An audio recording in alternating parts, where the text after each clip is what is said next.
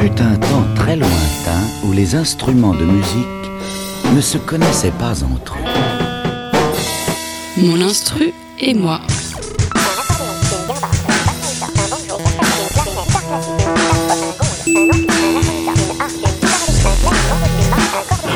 C'est rempli d'instruments de musique qui nous appartenaient. Mon instru et moi. Bonsoir à toutes et à tous, vous êtes toujours sur Radio Campus Paris 93.9 pour l'émission Mon Instru et moi.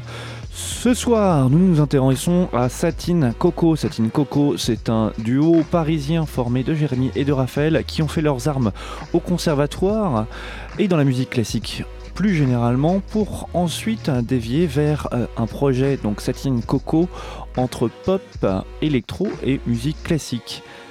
Ils nous ont accueillis euh, dans leur studio pour une mini-session et pour nous expliquer comment est né ce projet hors norme, Satine Coco, c'est tout de suite dans mon instru et moi sur Campus Paris. Moi, je suis violoniste de formation euh, classique et euh, en fait, c'est assez traditionnel pour le début. euh, ces études classiques ont commencé à 7 ans et puis jusqu'à 22-23 ans d'études à peu près. Euh, et ben, je suis donc venu un peu à la musique euh, plus euh, électro, pop et autres en commençant avec le mini orchestra il y, a, y a une petite dizaine d'années maintenant et en approchant doucement l'arrangement et la composition par le biais de ce groupe, mais tout en continuant plutôt à être quand même violoniste pour une grande partie de mon année et de mon travail.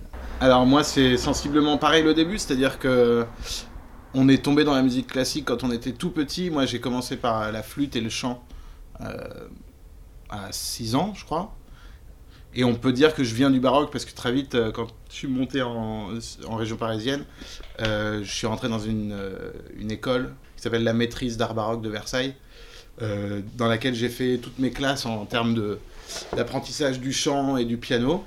Donc ça, ça a pris 6-7 ans de ma vie à, à très haute dose de musique baroque. C'est-à-dire c'était toutes les, toutes les après-midi, un concert par semaine euh, à la chapelle euh, du château de Versailles. Enfin, fallait, fallait assurer les partitions, quoi. Et à côté de ça, je me suis mis euh, ce que je faisais depuis un petit moment, mais sans l'assumer vraiment, à la musique électro. Et donc c'est là que les choses se sont un peu affinées en termes de style qu'on a monté le mini orchestra qui était une formation à quatuor à cordes électro c'était encore un petit peu plus euh, expérimental que ce qu'on fait maintenant. Un peu, on va- va- ouais. ça nous a permis de faire nos armes de savoir ce qu'on voulait et ce qu'on voulait pas faire parce que ce groupe ça a été une, une expérience intéressante euh, on a vraiment cherché dans beaucoup de d'horizons euh, de textures de choses comme ça. Et ça nous a permis presque d'embryonner ce qui allait arriver ensuite, qui est Satine Coco, qui était l'envie de Raph et moi d'à la fois euh, intégrer de la musique écrite, euh, vraiment écrite, har- harmoniquement et mélodiquement, orchestrée, euh, pouvoir faire intervenir n'importe quel musicien.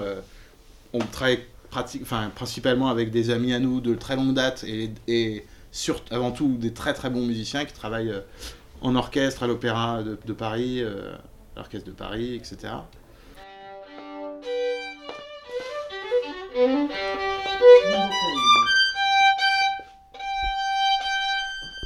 il y, a une- double origine. Nous, on a été formés euh, euh, à travailler comme des fous du matin au soir, des gammes, des choses comme ça, à être sur des, choses très précises, à faire honneur à la partition. Déjà ça, ça crée une vraie frustration en tant que musicien. En- et pour, ce qui est de la création, on a envie après de faire péter un peu ces cadres-là. Surtout quand ça a pris 20 ans de notre vie et de notre apprentissage. Je crois que, par exemple, nous, on a déjà joué euh, des pièces, euh, je sais pas, jouer euh, du Stravinsky en orchestre, c'est pas si loin que d'aller poser du, du très gros son euh, en club. Ouais. Euh, ça, ça reste quelque chose de très organique et de très, de très puissant. Et on a cherché ça aussi en, dans la musique classique. Un autre très bon exemple, c'est que par exemple Satine Coco, il a été, il n'est pas né comme ça euh, avec euh, un crayon et une partition. C'est né avant tout de recherche de texture, de sampling, de recut dans des trucs qu'on avait enregistrés, Raph et moi, par exemple. euh, un, un très bon exemple, c'est qu'il il va jouer des lignes de, de- de cordes qu'on va empiler, euh, retravailler, puis une fois qu'on a un morceau fait comme ça, on le déstructure et ça peut donner un morceau comme Satin Coco. Donc c'est vraiment un travail de, de création euh, où on fait un va-et-vient entre la vraie musique acoustique, le travail numérique qu'on qu'on pourrait Mm. jamais faire avec une partition, quoi, découper les pitcher, reverse, euh, ces, toutes ces techniques-là nous ont permis de trouver aussi notre son à nous, malgré euh, des influences. nouveau, quoi. quoi. Disons que ça marche pas mal euh, dans les deux sens, euh, cette histoire de sampling et de choses Mm. écrites, parce que on, peut, euh, on peut complètement euh, mettre quelque chose dans un titre d'écrit et qui, qui, euh, qui sonne bien comme ça, et ensuite aller redécouper ce que nous-mêmes on a enregistré et pensé pour le remettre, ou partir carrément de euh, quelqu'un d'autre et de le jouer nous-mêmes avec notre patte et notre manière de le voir. euh, dans les deux sens, ça, ça peut fonctionner, on essaie de, de le faire comme ça. un des modes de compo, c'est-à-dire que on a une, toute une structure de batterie. Mettons, on a une, une batterie un peu organique comme ça qui, qui tourne. On en est à, on peut peut-être avoir un bout de voix et on, on va vouloir harmoniser ça avant de le faire nous au piano, comme on a l'habitude de le faire avec Ou des réflexes improvisant, euh, ouais. ou en improvisant euh, violon-piano comme on peut le faire aussi. On va aller euh, couper un morceau qu'on vient de s'écouter euh, de musique classique, trouver les différents accords, pas forcément prendre le sol majeur sur le sol majeur, mais justement pitcher, le reverser. Il va y avoir un petit bout de hautbois qui traîne, qui va nous donner l'idée d'un début de mélodie pour la suite. Et le morceau se construit comme ça, et puis après on laisse les machines. On vient rejouer les choses avec les nouveaux accords qu'on a trouvés, On les enregistre. violon-piano. On réenregistre tout ça, et il y a des choses qui naissent là- là-dessus, et petit à petit le, le titre prend On forme. vient choisir les moments les plus intéressants de nos improvisations. Ça, c'est aussi une, une- une part du processus euh, assez importante. Oui, c'est un, de nos- un de nos petits moments de plaisir quand on en a marre de faire de- ou de faire de l'administratif juste parce que notre groupe euh, mine de rien il faut s'en occuper. Euh, on vient là et, et on, on improvise, on peut improviser une- longtemps, longtemps, longtemps et on va aller prendre euh, des fois Garder juste de juste. mesure.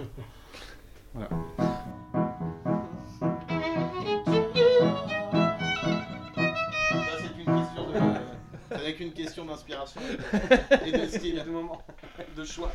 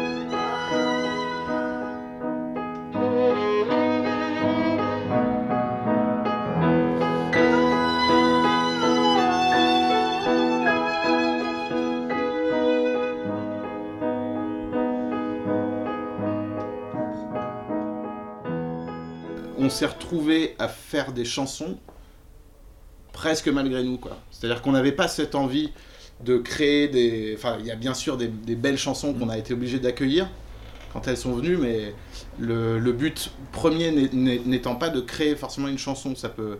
On ne sait pas si quand on démarre. euh, on va aller sur une instrumentale ou une chanson. Il y a même des chansons que Raph m'a proposé de, de transformer dans quelque chose de plus, de plus écrit et de peut-être moins chanté. Il y a des choses qui sont venues piano, voix, toute seule. Il y a, enfin voilà, il y a beaucoup d'histoires à chaque titre. Beaucoup de procédés différents. Voilà. Enfin, il y a des méthodologies de travail, Ouais. mais il y a pratiquement autant de méthodes que de titres, vu ce qu'on a euh, sorti pour l'instant. Si on prend l'exemple de Breath is of Love, c'est un titre électro que moi j'avais mûri euh, euh, sans, sans, sans en faire euh, quelque chose d'énorme, que Raph a ressorti des, des tuyaux, euh, a euh, repensé de, de façon à, le, à lui donner une autre forme, à l'étoffer, quoi. Mhm. Et Et finalement, ça s'est développé, voilà, donc ajouter évidemment faire un peu d'arrangement de cordes et voir quelle place ça pouvait trouver dedans et du coup euh, restructurer euh, plus large et, euh, et finalement même euh, penser un peu de- des, des- des gros titres instrumentaux comme ça en chanson dans la structure sans qu'il y en ait forcément.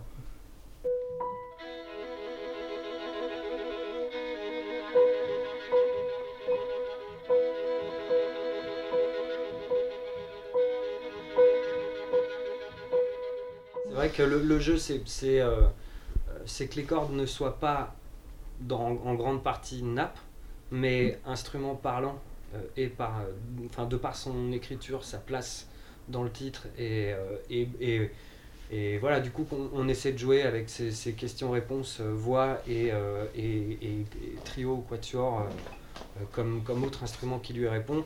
Enfin voilà, c'est c'est- qu'il y ait une Elles ont autant d'importance que la voix, elles sont au Mm. cœur de notre dispositif instrumental, quoi. C'est ça. C'est c'est vraiment un des, un des buts du projet, euh, c'est de leur laisser cette place-là. quoi.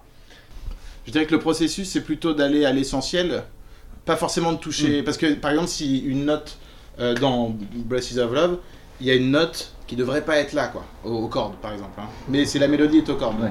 Cette note, elle devrait pas être là.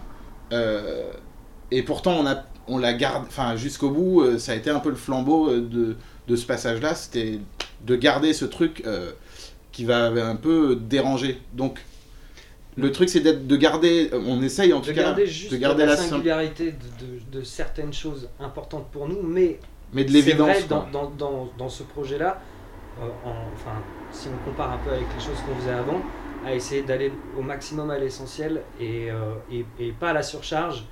Euh, bon, Et de se laisser dire des- mais, mais de, Et de se laisser dire des choses toutes bêtes aussi. Oui, oui, de, de- de se permettre la simplicité sur certaines choses, c'est certain que c'est un truc important dans ce projet pour nous et que c'est vraiment une évolution qui va vers ça, en tout cas, sur- par rapport aux choses qu'on faisait avant.